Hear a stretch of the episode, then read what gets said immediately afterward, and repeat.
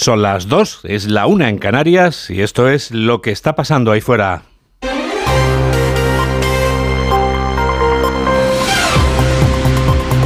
Onda Cero. Noticias fin de semana. Juan Diego Guerrero. Buenas tardes a todo el mundo. La gran evasión sigue en este fin de semana de fiestas y de viajes. Y no hay viaje en coche que no sea peligroso, porque los trayectos cortos son tan peligrosos como frecuentes. Las carreteras se llenan de conductores en la segunda parte de esta operación salida que también afecta a trenes y aviones. Se acerca el fin de año y hay que llegar a tiempo, aunque todo lo que vamos a comernos cueste bastante más dinero que el año pasado. Bastante más. ¿A que sí? Enseguida les hablamos de los preparativos que seguimos haciendo en esta víspera de Nochevieja, pero antes antes te contamos a ti que estás escuchando Onda Cero mientras conduces cómo están ahora mismo las carreteras españolas. Información práctica de la DGT con Alejandro Martín. Buenas tardes. Muy buenas tardes. ¿Qué tal? En estos momentos estamos pendientes de dos alcances en Málaga en la 7 a su paso por Fuengirola en dirección a la capital malacitana y ya en Guadalajara en la 2 a la altura de Azuqueca de Henares dirección a la Comunidad de Madrid. En ambos casos se genera hasta más de 3 kilómetros de tráfico lento en estos dos tramos y vías. Al margen de estos alcances, dificultades en Cádiz, la 7 en Sotogrande, dirección Málaga y en las salidas de Madrid por la 1 en circuito de Jarama, A3 en Rivas y mucha precaución en ambas direcciones en la 6 a su paso por el plantío. Los 26 millones de viajes por carretera que prevé la DGT hasta el 7 de enero confirman que había ganas de salir huyendo y hay ganas de cena de fin de año. Los preparativos de esa despedida gastronómica que va a ser más modesta o más copiosa según el bolsillo animan mucho este sábado de compras de última hora. Todo sea por quedar bien esta noche vieja Yolanda Viladecans. Las horas pasan y el tiempo apremia para decidir qué cenar en Nochevieja. Ese reloj que corre va en contra nuestra porque a medida que pasan las horas, los precios suben todavía más. El cordero, la ternera, el pollo, el besugo, la lombarda, los lechales frescos nacionales se compran al por mayor a unos 100 euros la pieza. Un rally de final de año que acaban pagando los consumidores que para evitar estos incrementos buscan otras opciones más baratas, como nos cuenta Pedro, dueño de una galería de alimentación. Se ha notado pues un bajo en la venta de cordero y de cochinillo y se ha incrementado la venta pues en otros artículos pues como la carrillada, el cerdo para asar, el tema de los redondos. Productos más baratos para llevar a la mesa junto a una buena dosis de creatividad, receta clave para evitar los altos precios de los menús clásicos. Está todo intocable, el cordero y el marisco fatal. Terminaremos haciendo unas patatitas asadas con nuevos pimientitos que está más barato. A la factura de la cena de Nochevieja sume usted las uvas, que según denuncia Facua, en los dos últimos meses se han disparado un 227% a pesar de ser un producto básico afectado por la rebaja del IVA, pero indispensable en la cena de mañana. Y cuando mañana cenemos y nos comamos esas uvas, a ver cómo se nos queda el cuerpo y palabra de honor, que es el último chiste que hacemos sobre el apellido del nuevo ministro de Economía, que si ahora mismo nos escucha, ya no debe de estar sorprendido ni preocupado por esto. Ya tiene otros asuntos de los que preocuparse en sus primeras horas como titular del Ministerio. Patricia Gijón. Carlos Cuerpo asume la cartera de Economía apostando por la continuidad en la política económica. Hombre de máxima confianza de Calviño, tiene un perfil más técnico que político. Economista del Estado, doctor en Economía, ha trabajado en la Comisión Europea y en la IREF y los dos últimos años como secretario del Tesoro. Tiene además un amplio conocimiento de las instituciones europeas. Ha representado a España en el BEI o el G20. Un perfil europeísta, por tanto, más que necesario para hacer frente a la gestión de los fondos europeos. Cuerpo asume el cargo con confianza. Esta continuidad para mí adquiere eh, la forma de tres, tres grandes claves. Eh, continuidad en términos de corazón, de cabeza y de esfuerzo. Dentro de la remodelación económica, protagonismo también para José Luis Escribá. Su departamento de transformación digital se amplía para asumir también la Secretaría de Función Pública. La flamante vicepresidenta Primera Montero habla este sábado en una entrevista con EFE en la que acusa a la falta de liderazgo de Alberto Núñez Feijó del retraso en la financiación autonómica. El presidente del PP es muy crítico, en cambio, con el PSOE. En una entrevista con Servimedia se pregunta si el siguiente paso del pacto entre PSOE y Bildu será el indulto a los presos de ETA. Esto ocurre el mismo día en que hay una carta para usted si es que usted es militante socialista. Y la carta es del líder, como nos cuenta Carmen Sabido. En esta carta, Pedro Sánchez afirma que la convivencia en España depende más que nunca del Partido Socialista y pide a la militancia que no se deje arrastrar por la pendiente del improperio. Según el líder socialista, el intolerable acoso a las sedes del partido se desencadenó porque la derecha y la ultraderecha no encajaron el resultado electoral y desde entonces asistimos a una polarización que no es simétrica. Eh, hay una polarización asimétrica, que aquí no hay eh, gente que insulta y gente que somos insultados. Partidos políticos que son asediados y fuerzas políticas o líderes políticos que instan al asedio de esas otras fuerzas políticas. Pedro Sánchez culpa de la polarización a la derecha y el líder del Partido Popular, Alberto Núñez Feijóo, tacha de sectario al presidente del gobierno porque ha cerrado un gabinete de gobierno diseñado para los votantes socialistas y no pensando en el interés general. Cuando uno confunde el gobierno y el partido, el partido y el gobierno, lo que está es mandando un mensaje a la sociedad, ¿no?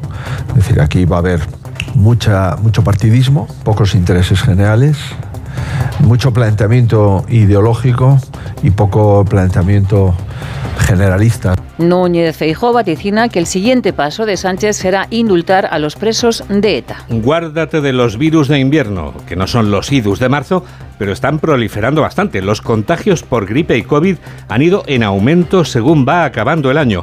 Habíamos dejado de ver mascarillas y ya volvemos a verlas pocas, pero a verlas, haylas. Carlos León. Sí, durante estas últimas semanas se están produciendo un importante aumento de contagios, tanto de gripe como de COVID, y por ello se pide mucha precaución antes de ir a los centros de atención primaria, como ha asegurado en Onda Cero Lorenzo Armenteros, portavoz de la Sociedad Española de Médicos Generales y de Familia. Las consultas en atención primaria, en urgencias hospitalarias, se están sobrecargando de una manera tremenda, con esperas muy largas, y estar en un centro de salud rodeado de mastoses, de virus por todos los sitios, se puede convertir en un proceso incluso más grave.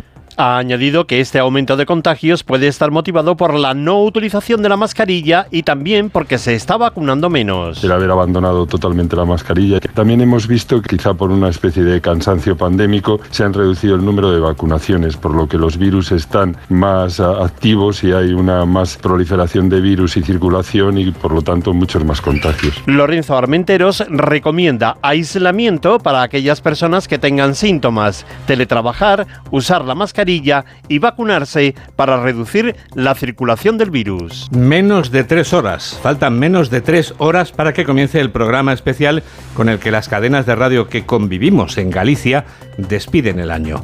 La radio cuenta, el Teatro Colón de A Coruña se convierte en un estudio de radio porque a Radio Conta, Pilar Ozores. A Radio Conta es un programa solidario realizado por profesionales, unos 30 de las radios públicas y privadas. Esta undécima edición contará con humor, música y otros protagonistas de la vida local coruñesa, entre ellos la alcaldesa, los portavoces de los grupos municipales y el nuevo rector, que se prestan a participar en un radioteatro creado para la ocasión. Pero además el programa se dedica a ABAC, la asociación local que ofrece un tratamiento integral a los trastornos alimentarios de conducta. Moncho Viña conduce este programa especial. Esto nunca se fichó na historia da radio en España. Xa. Nunca.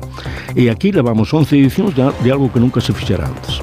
Bueno, pois eh, a, algún mérito terá mm, a xente da Coruña, a prensa da Coruña para, para a xente da radio da Coruña para facer isto. La entrada es gratuita, pero también se puede escuchar en las distintas emisoras de la ciudad. La ciudad de Algeciras ha sido el punto de partida de un suceso tan insólito como tremebundo. La Guardia Civil ha salvado a un niño de las garras de sus propios padres, que querían quitarle la vida. ¿Por qué querían perpetrar el crimen? Mamen Rodríguez Astre. Pues Juan Diego, porque creían que estaba poseído y viajaban a Marruecos donde pretendían asesinarlo. La Gendarmería francesa, conocedora de los planes de esta pareja con problemas psiquiátricos, pide colaboración urgente a la Guardia Civil. Solicita ayuda para localizar a un matrimonio francés que podría estar viajando con su hijo de 5 años con destino a Tánger. Se ha detenido en las instalaciones del puerto de Algeciras a un matrimonio eh, que venía desde Francia que tenían a su hijo secuestrado. Ambos tenían problemas psiquiátricos y tenían intención de asesinar a su hijo en el Sáhara porque pensaban que estaba poseído. El menor se encuentra en buen estado y ha sido trasladado a un centro de menores para su cuidado. Ante la gravedad de los hechos se montó un dispositivo de seguridad que cubría todos los puntos de salida de la península a Marruecos, con el resultado, como acabamos de escuchar, a Llanos Olivares, portavoz de la Benemérita, de positivo. Ya que estás aquí, Mamen, nos sacas de dudas y nos desvelas si el día de Nochevieja vamos a pasar muchísimo, mucho o poco frío. Pues tras mucho tiempo contándote que tenemos más grados de lo normal, estoy en condición de decirte, Juan Diego, que pasaremos el frío típico de una noche vieja.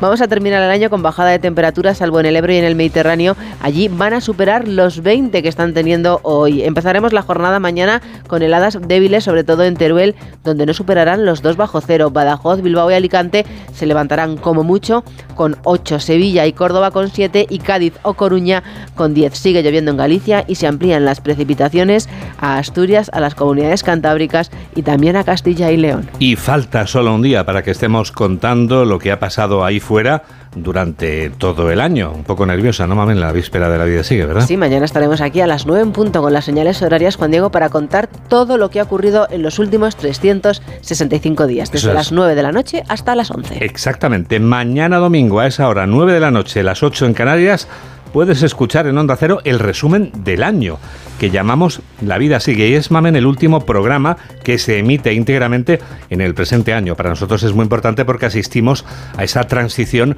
del 2023 al 2024. Llevamos ya unos cuantos años viviéndolo y es, ¿verdad?, especialmente emocionante. Vamos justo después del deporte, Juan Diego, y antes de la música para la noche vieja. Eso es antes de Fernando Mejía, que va a estar poniendo música durante toda la madrugada. Bueno, es la historia del 2023 resumida en dos horas de radio, que para eso tenemos sin duda toda la radio por delante. Mamá, qué podemos adelantar a los oyentes sin desvelar, por supuesto, sin hacer spoiler? Pues vamos a contar, por ejemplo, las personas que nos han abandonado en los últimos años, Ciertamente. las elecciones, Sánchez, que ha vuelto a ser presidente del gobierno, mm, ¿qué más? A ver, eh, Feijó, que no, ha podido ser presidente del gobierno. Y algunas palabras que son clave, las vamos a desvelar nada más comenzar mañana ese resumen del año en el que ha trabajado el equipo de los servicios informativos de Onda Cero durante varias semanas, porque llevamos ya un tiempo preparándolo. Esto no se improvisa de un día para otro, ¿verdad? No, claro que no, llevamos mucho tiempo trabajando y además nos encanta ese día porque venimos guapos y estupendos y pasamos con ustedes toda la cena de la noche vieja. De hecho, tenemos toda la radio por delante.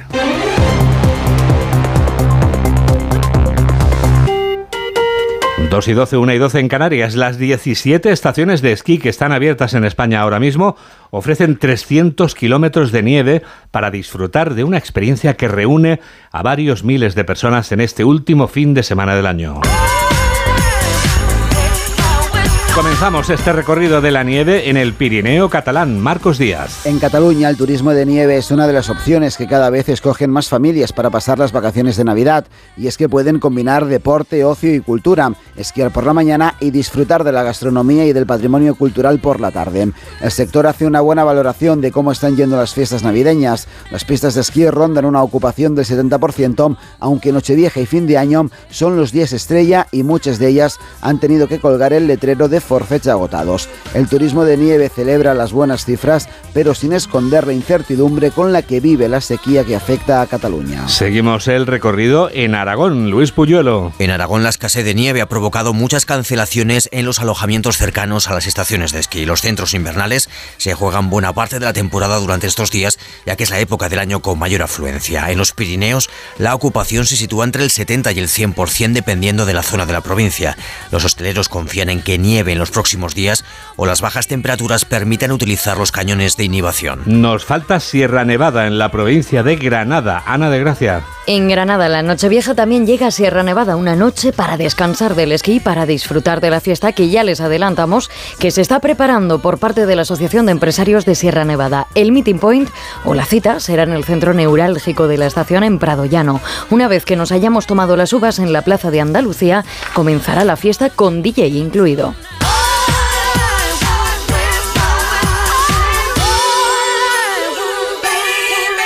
Es el momento del deporte. Es un momento ideal para recibir en este estudio 2 de Onda Cero Radio a David Camps. Hola, David. ¿Qué tal, Juan Diego? Muy buenas tardes. Buenas tardes. Ya nos queda poquito ya para cerrar el 2023. Esto está hecho ya, hombre. Y em, recordarás que empezábamos el 2023 con malas noticias, de hecho, con susto. Y em, uno de nuestros grandes deportistas de la historia, Rafa Nadal, en el abierto de Australia, se lesionaba. Al principio decíamos, bueno, será poca cosa, poca cosa no. Un año después está en Australia, ha vuelto en Brisbane, y empezará el año con buena noticia, y es que Rafa Nadal va a volver a jugar, de hecho lo hará mañana en dobles con Mar López y lo hará el día 2 en el torneo de Brisbane ante un jugador que saldrá de la previa. Con lo cual ha sido benévolo el sorteo de este torneo para Rafa Nadal. Se podría encontrar con el escocés Andy Murray en cuartos de final. Precisamente con él ha entrenado hoy. Y son dos leyendas del tenis mundial. Junto a Djokovic y junto a Federer han sido pues las voces cantantes de el ATP. Y Rafa Nadal, pues hombre, evidentemente está exultante. I'm feeling good, you know, I, can't me siento bien, no me puedo quejar. Hoy me siento mucho mejor de lo que esperaba hace un mes. Es imposible pensar en ganar torneos. Pero lo realmente posible es intentar disfrutar de la vuelta a las pistas. No espero mucho, sinceramente. Lo único que espero es poder salir a la pista, sentirme competitivo y dar lo mejor de mí. Nada es imposible, pero al final, para mí, estar aquí ya es una victoria.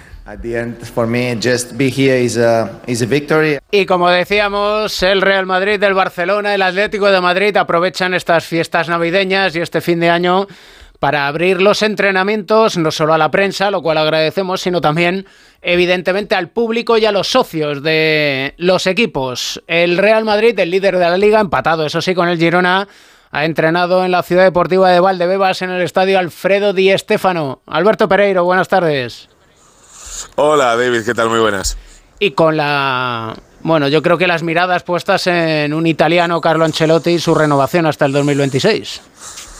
Bueno, te lo puedes imaginar. Eh, había eh, pancarteo, 5.700 personas, que ya sabes que ha habido mucha cola con el, tema de eh, la recogida de entradas de los socios para el entrenamiento. Primero por que hubo gente desde las 4 de la mañana el otro día para que cuando a las 10 se abrieron las taquillas llevarse eh, dos por socio y prácticamente en una hora y pico de estar eh, pasando frío en, Valdebebas, pues eh, se quedaron 10.000, 12.000 personas sin poder recoger entrada y hubo alguna cota bronca. Hoy ha habido muchas colas también, pero entre la renovación de Ancelotti, ver, otra vez a Vinicius, que al final ha aparecido el presidente, que también estuvo ayer en Valdebebas, y con el ambiente que rodea al Madrid, que es de una balsa de aceite absoluta, con una clasificación impoluta en Champions y eh, con eh, un eh, liderato de la liga última hora, con ese empate del Girona, el Villamarín y la victoria del Madrid in extremis con el gol de Lucas en Vitoria, bueno, pues deja un estado de, bienestar que, que va durando. Además, hay muy buenas noticias todas las que se podía esperar, porque ayer eran mejores. Eh, Camavinga no es que se haya resentido esos problemas en la rodilla, eh, sino que se ha querido tener un poquito más de calma y que directamente enfoque eh, su reaparición en la Supercopa y viaje el día 8 para jugar unos minutos contra Atlético Madrid y hoy no ha estado. Lucas, problemas en la espalda, tampoco empezará a entrenar mañana. Mendy está descartado, pero ha habido noticias muy positivas. Arda por fin está listo para entrar en una lista de convocados, ya lo hizo en un par de ellas, pero no ha debutado con el Madrid y estará el día 3, lo mismo que Carvajal, lo mismo que Rodrigo, que ha llegado un día tarde, lo mismo que Vinicius, que ha sido el más aclamado junto a Jude Bellingham hoy en el entrenamiento y hablaba así a la televisión del club, a Real Madrid Televisión, diciendo que él está listo y que aquí decide Ancelotti. Mira. Siempre es bueno estar con nuestra afición y sobre todo después de la Navidad, que la gente siempre está con la, con la familia está junto a ellos, que, que son parte de nuestra familia dentro del de partido, es muy bueno. Hay mucha gente que se pregunta cómo se encuentra Vinicius Junior. Ya estoy bien, ya estoy bien. A ver lo que, lo que va a elegir Mister y, listo ya para, para lo que queda de la temporada. Y ya para terminar, ¿qué le pide Vinicius Junior al nuevo año? Que Madrid pueda ganar muchos títulos esta temporada. Eso es un tópico clásico, por supuesto, pero lo que sí que se puede hacer es un poco de balance, ¿no, Pereiro, del 2023? Sí, se puede hacer, claro que sí. El Madrid se, eh, termina la temporada, eh, bueno, pues con bastantes disgustos. Una liga prácticamente eh, tirada a la basura, nada más regresar del Mundial, con un Barça muy superior, habiendo ganado el Mundial de Clubes y dando una buena imagen en la Copa del Rey, en aquella final contra Osasuna, pero el 4-0 del City y la Liga lastraron mucho al club, pero está claro que han empezado con unos primeros cuatro meses y pico de temporada maravillosos, superponiéndose a a 20 lesiones, a tres de larga duración siendo titulares los tres, como Álava, eh, Militao y Courtois, perdiendo el mejor portero del mundo, pero Ancelotti ha afrontado todo eso sin excusas, con eh, un Jude Bellingham que ha estado superlativo, sobre todo por eh, días tan decisivos, con aquellos dos goles en Montjuic para ganarle al Barça, con esos 13 goles en Liga, con la sensación de que a veces no está y no aparece, y en 30 segundos que le dejes hacer un desmarque y un control, pues asegura el partido para el Madrid. Estamos hablando, si no del mejor jugador del mundo, uno de los tres mejores, y que el Madrid se lleve una sorpresa muy grata después de ese fichaje de 100 millones que puede marcar el devenir del eh, Madrid en el futuro. Ahora entraremos en enero, veremos a ver qué pasa, porque el Madrid lo va a volver a intentar, evidentemente con Kylian Mbappé, pero con fecha de caducidad. Le va a dar 15 o 20 días para decidir si quiere jugar aquí o no, y si no, por fin pasa la página después de eh, dos intentonas fallidas, pero el Madrid acaba el año de la mejor manera posible, con un diciembre eh, maravilloso, llegando con el Girona a la penúltima jornada de la primera vuelta, empatado en, lo más alto de la clasificación, con el Barça del Atlético de Madrid lejos y con una eh, muy buena eh, versión del club en, en, la Champions. Así que mejor no se puede acabar y, oye, pues se renueva el entrenador, todos son buenas noticias y esto no es muy habitual en la Casa Blanca, David. Feliz año, Pereiro. Un abrazo para todos, chao. Y mientras el Real Madrid apuesta por la continuidad con Carlo Ancelotti, por su capacidad, por el talante que tiene ante la prensa, la ascendencia ante los jugadores, curiosamente, el defensor del título del Barça, Alfredo Martínez, buenas tardes. ¿Qué tal? Muy buenas tardes, David. Vive Xavi intentando conseguir esa ascendencia que tiene Ancelotti. Sí, sobre todo armar un equipo competitivo en lo que queda de campeonato, recortar esa diferencia, defender el título. No en vano, eh, la liga es eh, evidentemente una responsabilidad para los dos grandes y eh, la sensación que hay es que el Barcelona ha fallado más de la cuenta de que ahora va a tener que remontar e ir contra reloj desde el primer momento. No lo va a tener fácil, tiene una plantilla corta. Fíjate que hoy en la sesión preparatoria de puertas abiertas no han estado Íñigo Martínez, que se esperaba que ya volviera frente a Las Palmas. Vamos a ver si está frente al Barbastro o hay que esperar a la Supercopa de España en Arabia. Tampoco están, fíjate que bajas Pedri, Gavi, Ter Stegen, los dos últimos de larga duración, y Marcos Alonso que sigue debatiendo si pasar o no por el quirófano.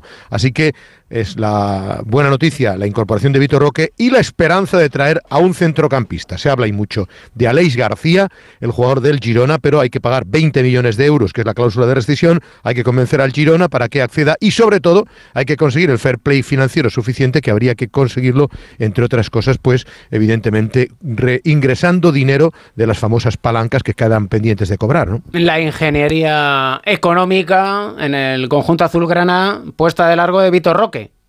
Sí, hoy ha habido sesión también de puertas abiertas en el Barcelona. Este año es atípico, ya has visto que como hay jornada intersemanal, como luego el fin de semana tiene la Copa del Rey, luego se van a Arabia, creo que les ha trastocado todos los cambios. Me dicen que Xavi no va a dar descanso ningún día, ni siquiera el de Año Nuevo. Fin de año seguro que entrenan mañana a las 11 y el de Año Nuevo, en principio, salvo que cambie a última hora, está programado sesión preparatoria porque el miércoles viajan hasta Las Palmas y hoy había 5.572 aficionados. Hay que destacar que eran 6.000 las localidades que se pagaba por primera vez, los socios pagaban solo 3 euros y un euro y pico de gastos de gestión, pero sobre todo porque este dinero iba con afanes benéficos, con eh, eh, intención benéfica para una fundación de niños. Así que eh, es verdad que nunca se había pagado, pero en esta oportunidad la Fundación del Barcelona ha querido canalizar una pequeña ayuda. Ha habido mucho ambiente en las gradas, la sensación de lleno, sol pero frío y sobre todo los jugadores y todas las miradas puestas efectivamente en Víctor Roque, que ha participado en partidillo, que ha marcado los primeros goles, que ha estado arropado por sus padres en la grada,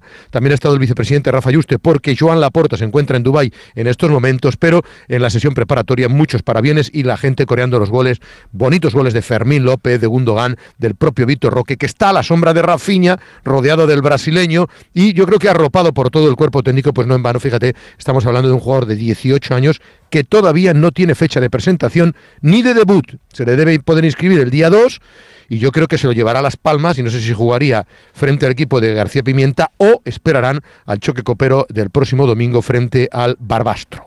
El balance del Barça en el 2023, un poco Gin y Jan. Sí, yo diría que aprobado alto, porque claro, una temporada que ganas liga es una buena temporada porque es el título de regularidad. Yo creo que eso salva todo.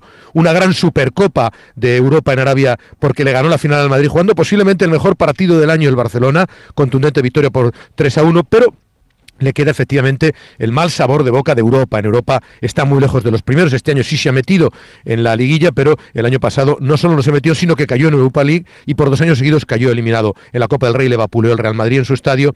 Yo creo que le pondría un 6 al año porque necesita mejorar y sobre todo en Europa volver a recuperar ese prestigio que se le ha caído hecho girones en los últimos años. Feliz año, Alfredo.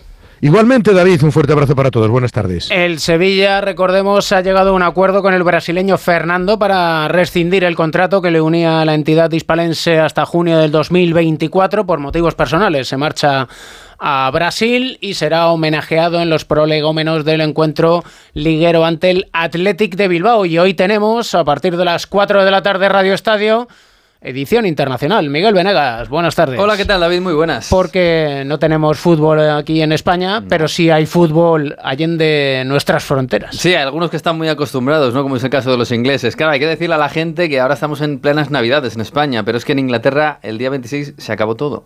Eh, y todavía queda la noche vieja, evidentemente, pero ya no son festividades eh, eh, familiares. Y hoy hay liga, como, como lo hubo el día 26, el día 27 y el día 28, hoy hay Premier, mañana hay Premier y hoy tenemos partidos pues normales, ni más interesantes ni menos interesantes, pero vamos a hacer una, un seguimiento especial del Manchester City que va a jugar contra el Sheffield United a las 4 de la tarde y luego del partido que hay solo, porque hay cinco partidos, hay cuatro partidos a las 4 de la tarde y a las seis y media en The Ground, un clasicazo del fútbol eh, británico que es el Nottingham Forest Manchester United, que el United siempre es un espectáculo, ¿eh? para bien y para mal, o sea, algo va a pasar.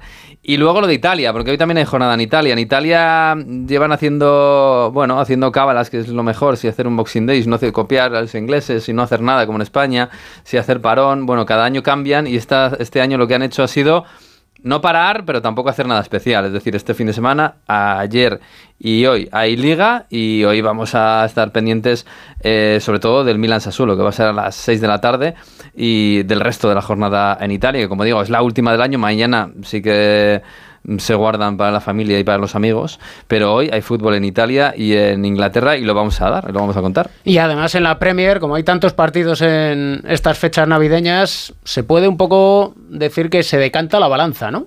Eh, sí, siempre decimos que crea tendencia, porque hay tantos partidos que es justo lo contrario que aquí o que en Alemania, que voy a decir.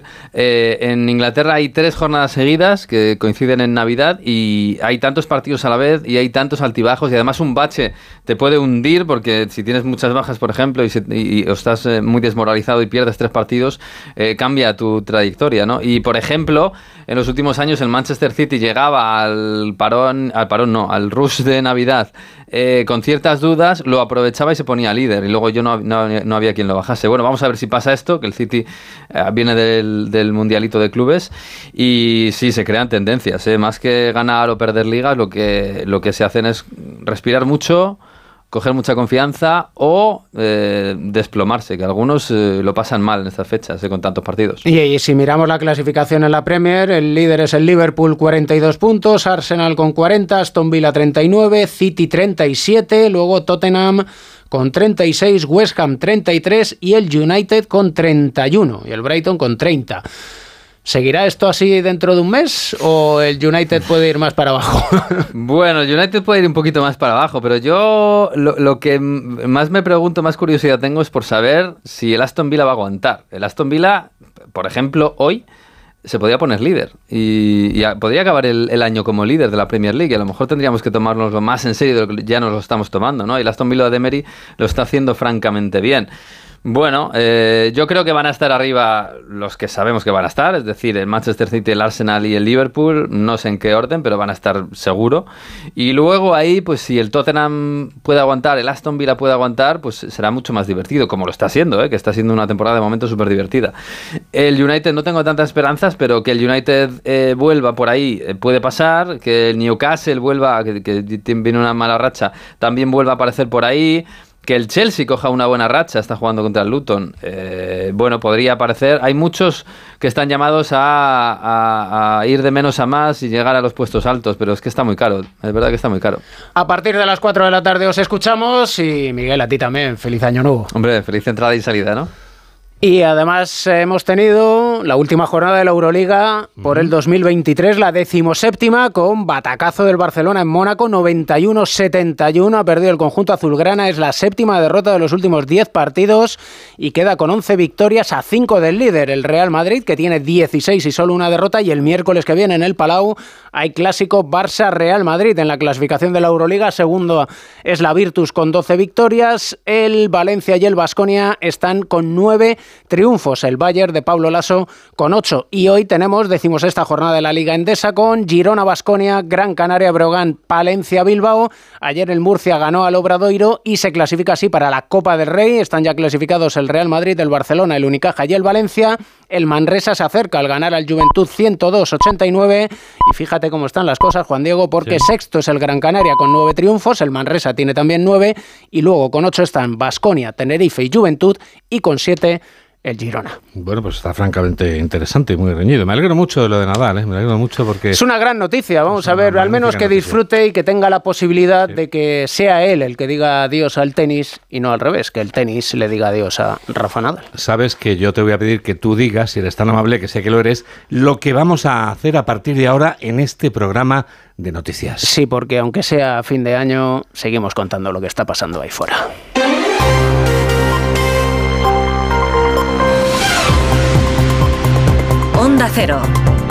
Noticias fin de semana. Juan Diego Guerrero. Actualizamos las noticias del sábado con Yolanda Viladcans. Actualidad que pasa por las carreteras con la segunda fase de la operación especial de Navidad por fin de año y la preparación de la cena de Nochevieja con precios por las nubes, como por ejemplo las uvas que según denuncia Facua en los dos últimos meses han subido un 227%.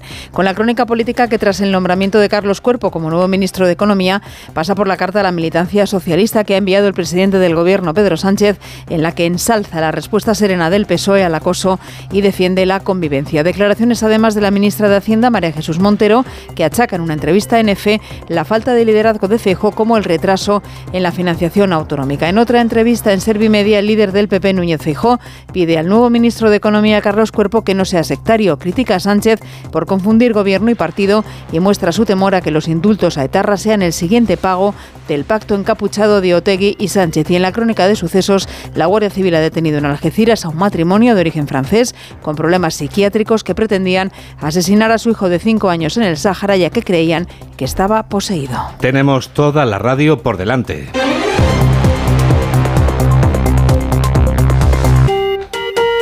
Dos y 32, 1 y 32 en Canarias. La gran evasión no se detiene durante este fin de semana de fiestas y de viajes. Y no hay viaje en coche que no sea peligroso porque los trayectos cortos son tan peligrosos o más los largos. La carretera se llena de conductores en esta segunda parte de la operación salida que también afecta a trenes y aviones, pero es el asfalto el que sin duda se convierte en testigo de la gran escapada.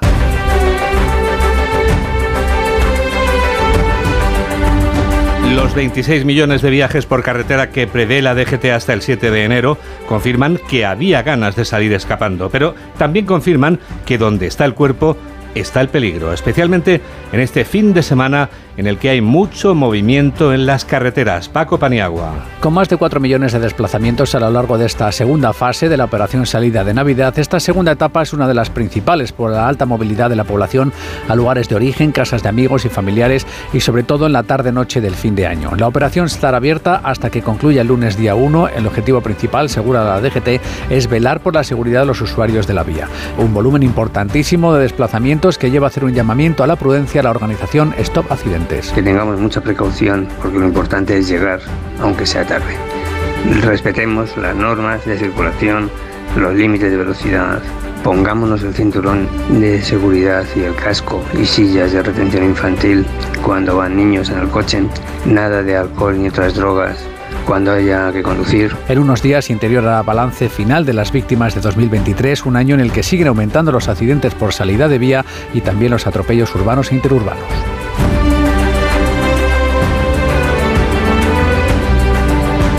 Que llegar a tiempo, aunque todo lo que vamos a comernos cueste bastante más dinero que el año pasado.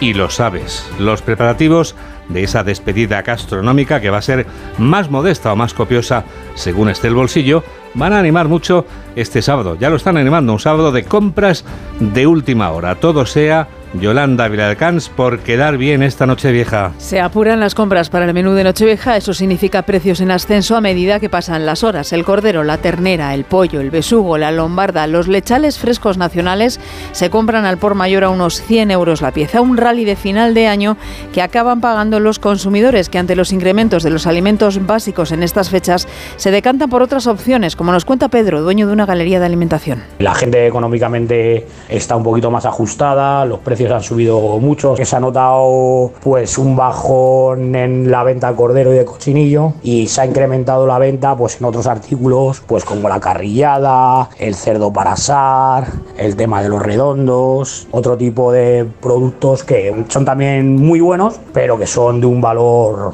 más bajo. Ganas hay muchas, bolsillos también, por eso en casa para la cena de mañana, además de los ingredientes escogidos para cada cual el suyo, se echa mano de una receta infalible, creatividad e imaginación para quien se atreva a evitar los clásicos menús. Está todo intocable, el cordero y el marisco fatal. Terminaremos haciendo unas patatitas asadas con nuevos pimientitos que están más barato. Pero vamos, que aunque no comamos en enero nada más que pollo y arroz, vamos a comernos un buen plato de cordero y de merluza. Y bien de marisco, bien de marisco. Con un menú un poquito más comedido y ajustado de lo que lleva siendo otros años. Con imaginación y creatividad se pueden hacer cosas chulas y sin gastarse mucho dinero. Un buen solomillo Wellington con un buen vino y una buena salsa de manzana no es caro y cumples. Y a la factura de la cena de Nochevieja asume usted las uvas que según denuncia Facua en los dos últimos meses se han disparado un 227% a pesar de ser un producto básico afectado por la rebaja del IVA pero indispensable en la cena de mañana. La celebración de la llegada del 2024 será mañana con las uvas como separación entre el año que acaba y el año que llega, pero cada año que pasa hay más preuvas.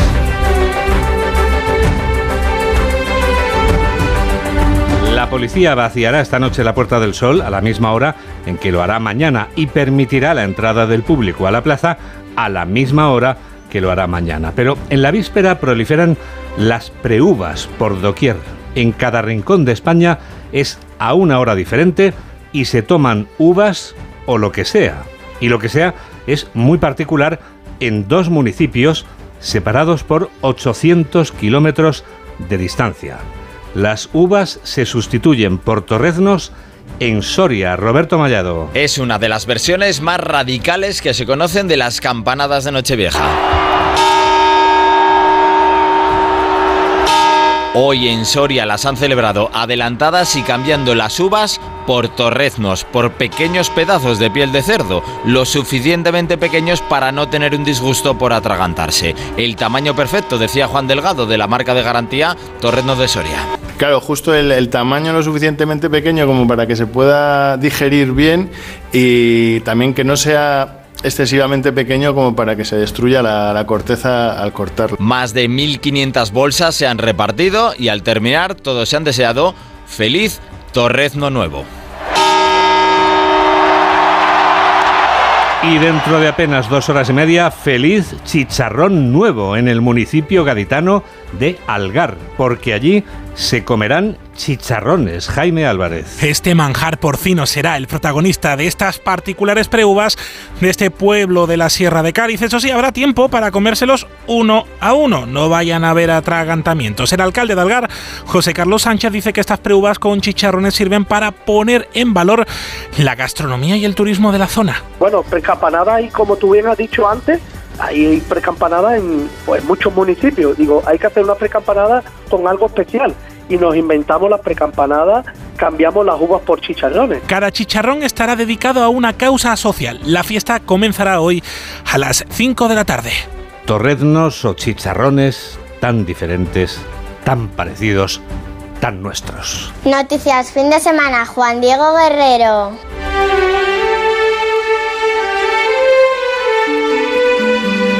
3 menos 20, 2 menos 20 en Canarias. La flamante vicepresidenta primera Montero habla este sábado en una entrevista con EFE en la que acusa a la falta de liderazgo de Alberto Núñez Feijó del retraso en la financiación autonómica. El presidente del PP es muy crítico, en cambio, con el PSOE. En una entrevista con Servimedia se pregunta a Alberto Núñez Feijó si el siguiente paso del pacto entre PSOE y Bildu será el indulto a los presos de ETA.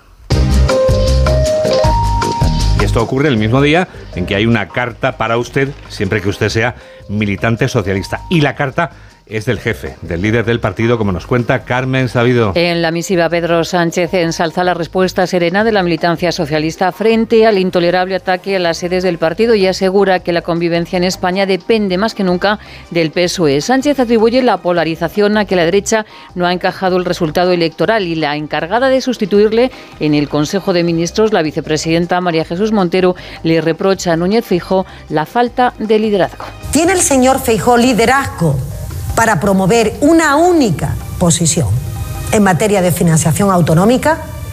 Presumo que no, porque si no, tendría que haber dicho sí, sin ningún tipo de excusa, a ponerse de acuerdo con el Partido Socialista en poder configurar el modelo. Montero forma parte de la corte faraónica de ministros de Sánchez, ha dicho hoy el vicesecretario del Partido Popular, Elías Bendodo, un gobierno que se define como progresista mientras que duplica el IVA de la luz y del gas, regalando a las familias, añade Bendodo, un auténtico calambrazo eléctrico. Anuncia lo que llamamos el calambrazo eléctrico. Ha subido los impuestos de la luz hasta el 10% y multiplica por cuatro dentro de unos meses el IVA de la factura del gas. Dos regalos de Sánchez a las familias españolas para terminar el año. Subirle los impuestos a la luz y subirle los impuestos al gas. Y eso lo pagan no los ricos, como dicen ellos, lo pagan todas las familias. Ese es el progresismo de Sánchez. Partido Popular y PSOE finalizan el año con un solo acuerdo, reformar el artículo 49 de la Constitución, pero esta avenencia ha durado solo un telediario. Enseguida les damos la vuelta al mundo en 80 segundos. Hola, soy uno de los pajes del rey Baltasar y a los camellos y a nosotros nos gusta escuchar noticias fin de semana con Juan Diego Guerrero.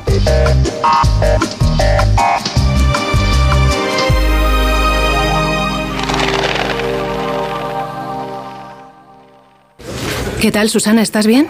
Mi madre, que vive sola y se ha vuelto a caer. ¿Por qué no le pones la alarma de Securitas Direct? Aparte de estar protegida en casa, tiene un botón SOS para avisar emergencias. Así te quedarás mucho más tranquila. Protege tu hogar frente a robos y ocupaciones con la alarma de Securitas Direct. Llama ahora al 900-272-272. Recuerda, 900-272-272. Esta noche vieja te esperamos. Despide el año con nosotros. Celebra las campanadas con Cristina Pedroche y Alberto Chicote, ¿cómo no? Mañana a las 12 menos cuarto, una noche vieja inolvidable en Antena 3, la tele abierta. Vive los últimos momentos del año en Onda Cero. El domingo a las 7 de la tarde repasaremos los acontecimientos deportivos más importantes del año con Alfredo Martínez. A las 9 de la noche, La vida sigue. Juan Diego Guerrero te contará las noticias y los hechos más relevantes del año. Y desde las 11, música para la Nochevieja. Fernando Mejía te acompañará con los mejores temas para hacerte vivir una Nochevieja especial. Y conectaremos con las campanadas de la Puerta del Sol para tomar las uvas con Cristina Pedroche y Alberto Chicote. Empieza 2024 en la mejor compañía. Empieza el año con Onda Cero. Te mereces esta radio. Onda Cero, tu radio. Noticias fin de semana, Juan Diego Guerrero. Es el momento del Foreign Affairs. Noticias del resto del mundo. ¿Dónde empezamos, Mamen? Lo hacemos en Yemen, Juan Diego, donde miles de personas han salido a la calle para expresar su solidaridad con los palestinos de la franja de Gaza y advertir a Estados Unidos de que están dispuestos a enfrentar una eventual agresión. Escucha lo que dice este periodista.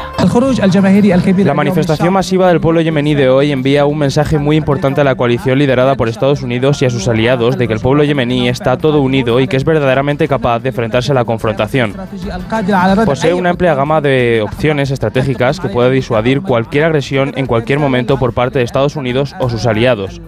También es un mensaje para el mundo entero de que la era de la unipolaridad ha terminado y que existen otras ecuaciones en la realidad y que Yemen se ha convertido en una potencia regional que debería no subestimarse. Las imágenes les muestran ondeando banderas palestinas y empuñando armas de fuego mientras corean consignas anti-israelíes y anti-estadounidenses. También muestran su apoyo a los ataques hutíes contra barcos en el Mar Rojo. Pues ya que estamos, Mamen, sigamos en Gaza, por ejemplo, ¿no? Sí, día 85 de guerra y el humo sigue elevándose sobre la frontera entre este país y Gaza. Israel cierra el año con nuevos ataques en el centro y sur de Gaza, desatando un nuevo éxodo de habitantes expulsados de otras zonas. Informa la corresponsal de Onda Cero en Jerusalén, Hanna Beris. En el día número 85, desde el comienzo de la guerra entre Israel y Hamas, continúan los intensos combates en diferentes partes de la franja de Gaza. Fuentes militares israelíes sostienen que en la última jornada fueron eliminados por lo menos 30 terroristas de Hamas. Se sigue hallando bocas de túneles, muchas de ellas ubicadas en casas particulares y otras instalaciones civiles palestinas. Al mismo tiempo continúan sonando las alarmas en Israel indicando que hay cohetes en camino, pero en mucha menor asiduidad que antes debido al control militar israelí de gran parte del terreno y también al hecho que a Hamas, aunque aún le resta parte importante de su arsenal, le quedan ya muchos menos cohetes que antes. El último balance comunicado por el Ministerio de Salud gazatí eleva a 21.672 los palestinos muertos y a 56.115 los heridos. Y cambiamos de asunto en Ucrania. Estos amanecen hoy más tranquilos tras uno de los mayores ataques con misiles perpetrados por Rusia. Me desperté a las 7 y media de la mañana con un sonido horrible. Era tan aterrador, el misil volaba y todo zumbaba. No sabía qué hacer, quería correr hacia el refugio, pensé en correr hacia el baño. Al entrar al baño, el espejo salió volando de la pared con tanta fuerza que un minuto o segundo antes me hubiera cortado por todas partes. El balance, Juan Diego, 39 civiles muertos, una decena de heridos y varios edificios residenciales destruidos. El presidente Zelensky ha visitado una de las ciudades asediadas por los rusos donde se llevan a cabo los combates más feroces. Aquí es donde se lucha por la vida. Agradecemos a cada combatiente, cada soldado, cada marinero, cada sargento, cada oficial que lleva esta guerra sobre sus hombros. Gracias a todos ustedes, queridos combatientes. Estoy en Avdivka junto con mi equipo. Les deseamos a nuestros luchadores una feliz Navidad y un próspero año nuevo. A todos los que están en primera línea defendiendo a nuestro país. Estamos eternamente agradecidos y agradecemos a las familias de nuestros luchadores y a quienes los apoyan y traen a los muchachos de primera línea todo lo que necesitan. Agradecemos a todos en el mundo que creen en nosotros y que hacen todo lo posible para que Ucrania sea más capaz. Sabemos lo que se está decidiendo en esta guerra. Ha ido a animarles un poquito, les ha agradecido su valor y ha aprovechado para varias medallas. Los rusos dicen que sus defensas antiaéreas han derribado 32 drones ucranianos en cuatro regiones del país. Lo cierto, Mamán, es que preocupa la energía eléctrica. Sí, Ucrania lleva varias semanas advirtiendo que Rusia podría estar acumulando misiles para lanzar un importante ataque aéreo contra el sistema energético. Te recuerdo que el invierno pasado millones de ucranianos quedaron sumidos en la oscuridad tras los ataques rusos a la red eléctrica. Bueno, pues vamos a pedir el año nuevo en paz, a ver si este año lo conseguimos. Mamen, creo que sabes cómo ha despedido el año Javier Milei. Mira, escucha.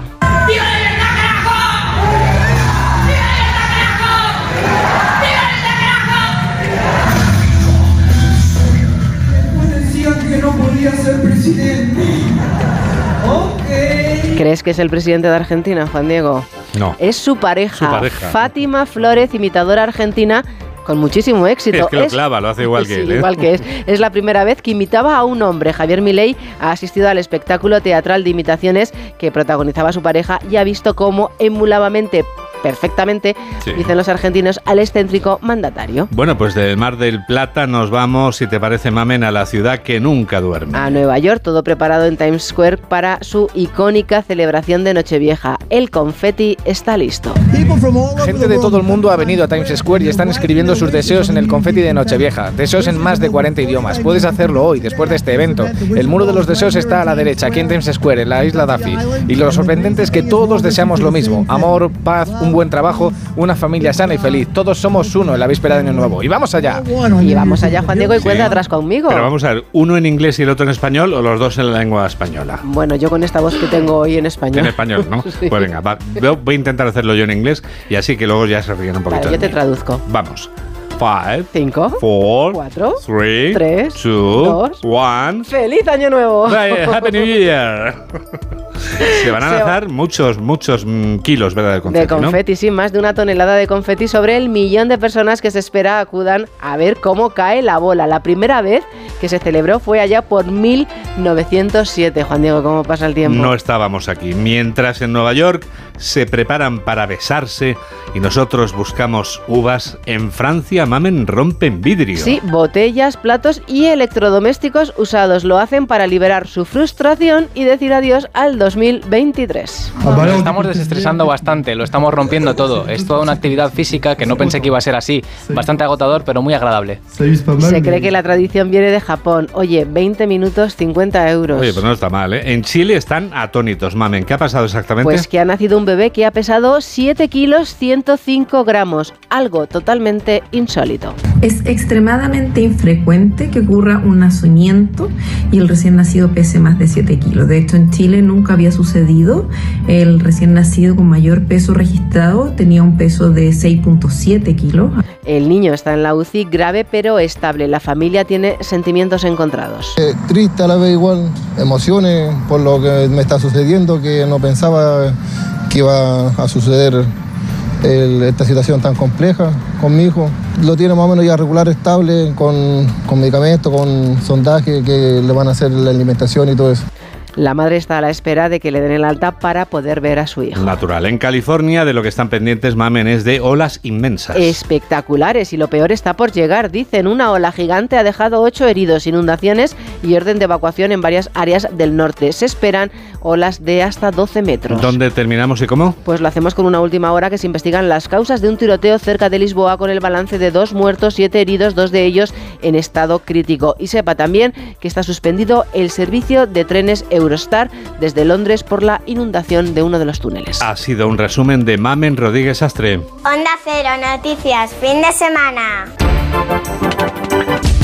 Nadie está por encima de la ley. Y esto lo sabe muy bien el abogado experto en Derecho de la Circulación, Santiago Córdoba. Letrado, buenas tardes. Muy buenas tardes. Santi, ¿de qué nos hablas esta última semana del año? Pues mira, de 1.746 personas fallecidas. Y no es consecuencia de una catástrofe natural ni de una guerra convencional, lo que posiblemente hubiera ocupado la primera plana de los informativos. Y además no es solo una cifra, son personas, personas fallecidas en 2022 por siniestros viales, más de mil en lo que va de año según datos de la DGT. Evidentemente son mejorables las carreteras, las señales, etcétera, y la seguridad de los vehículos de un envejecido parque móvil con casi 14 años de antigüedad de media, siendo prioritario, por tanto, facilitar el acceso a vehículos más modernos y seguros. Pero la inseguridad vial debe analizarse con una visión holística, como un todo. Para combatirla se necesitan medidas públicas, pero no hay que olvidar que conducir un vehículo es una actividad de riesgo que incumbe al conductor. ¿Vale la pena conducir habiendo ingerido alcohol, creyendo falsamente que se controla y no va a pasar nada? ¿O circular a velocidad inadecuada, no respetar un stop o hacer un adelantamiento apurado o indebido por las prisas?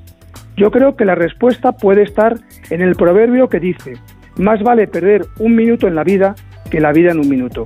Así que espero, esperemos, que en el año que viene y en los sucesivos se vaya ganando la guerra no convencional contra la inseguridad vial. Si lo que vas a decir no es más bello que el silencio es mejor callar, así que yo voy a callar porque no tengo nada más que añadir a lo que acabas de contar. Santi, un abrazo muy grande y feliz año. Feliz año, muy buenas tardes. 3 menos 7, 2 menos 7 en Canarias. Enseguida les llevamos hasta la ciudad en la que actúa este sábado una artista que siempre causa sensación. Hola, soy el Rey Melchor y yo también escucho noticias fin de semana de Onda Cero con Juan Diego Guerrero.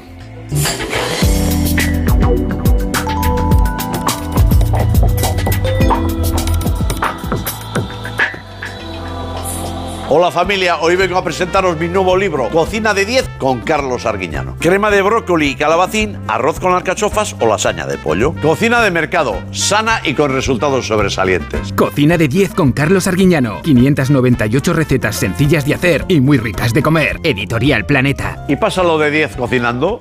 Solo esta Navidad suscríbete a A3Player por 0,99 euros al mes durante tres meses. A3 Player. ¿Estás preparado? Oferta válida por tiempo y número de altas limitados. Consulta bases en la web de A3 Player.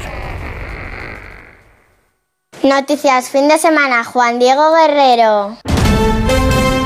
La penúltima noticia es un concierto muy esperado que va a celebrarse esta noche en el Palau Sant Jordi de Barcelona. Allí va a cantar la mujer que fue bautizada como María Isabel Pantoja Martín y a la que la historia conocerá siempre como Isabel Pantoja. Se me enamora el alma, se me enamora. Isabel Pantoja enamorará esta noche a los espectadores que acudirán a ese concierto que forma parte de la gira con la que celebra su medio siglo como cantante. Onda Cero Barcelona, Gerard Sanz. Todo preparado en el Palau Sant Jordi para que a partir de las ocho y media Isabel Pantoja dé su recital en la ciudad condal, la que hacía casi siete años que no visitaba. De esta manera, la tonadillera cerrará el año con este concierto que ha venido rodeado de mucha incertidumbre. Por un lado, porque el ritmo de venta de entradas no ha ido como se esperaba desde el entorno de la cantante, se pusieron a la venta 10.000 entradas que no se han agotado aún, y por otro lado, por su situación personal.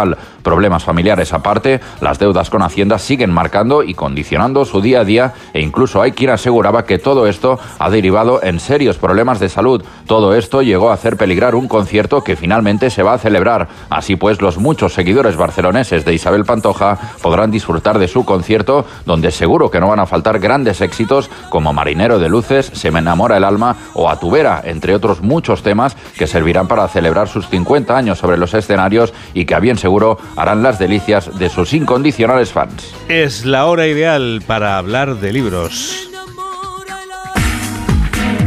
Y por eso hablamos de libros ya con Paco Paniagua. Acaba un año que ha sido muy bueno para la novela histórica y que ha tenido también a la antigua Roma como protagonista. El primero de los libros del último trimestre ha sido El triunfo de Julio César de Andrea Frediani, el cierre de la trilogía Dictator con Hispania como el escenario en la última gran batalla del líder romano dictada por Espasa. El segundo es el libro de la gran Mary Beard, Emperador en Roma de la editorial Crítica. Y el tercero es Maldita Roma, que narra el primer triunvirato, la rebelión de Espartaco y el comienzo de la Guerra de las Galias, escrito por Santiago Posteguillo. En Maldita Roma lo que te cuento es cómo ese abogado eh, que se ve obligado a, a exiliarse de Roma conseguirá volver a Roma, ingresar en el Senado e iniciar una política de cambios en la República de Roma. Maldita Roma de Santiago Posteguillo, Ediciones B. Y también de historia nos habló el gran autor Juan Eslava Galán para ofrecernos las claves de la Revolución Francesa en su última obra, La Revolución Francesa contada para escépticos. La provoca una hambruna que había en París, cuando las mujeres reaccionan yendo a Versalles porque en los barrios de París se están muriendo los bebés, se están muriendo de hambre. Porque desde hace tres o cuatro años las cosechas son desastrosas debido a la ceniza que ha extendido sobre toda Europa la explosión de un volcán en Islandia. Eso es lo, lo interesante. La Revolución Francesa contada para escépticos, editada por Planeta de Juan Eslava Galán.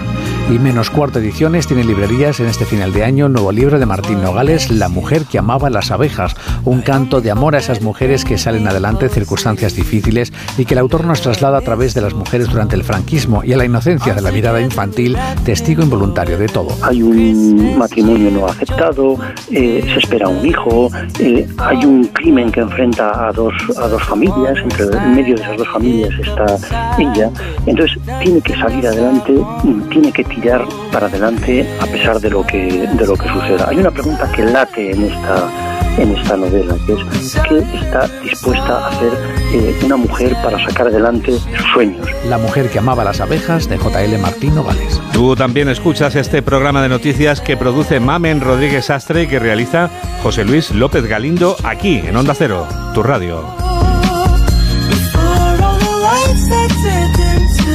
Christmas Comes Again. La Navidad vuelve de nuevo. Es el decimotercer título de nuestra colección Weekend News Christmas que encontrarás en nuestra página web.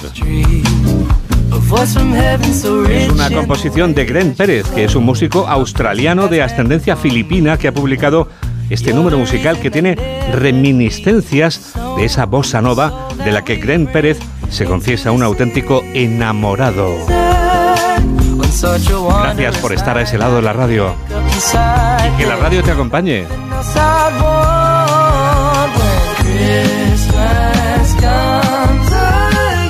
Adiós. Noticias, fin de semana. ¡Feliz año nuevo!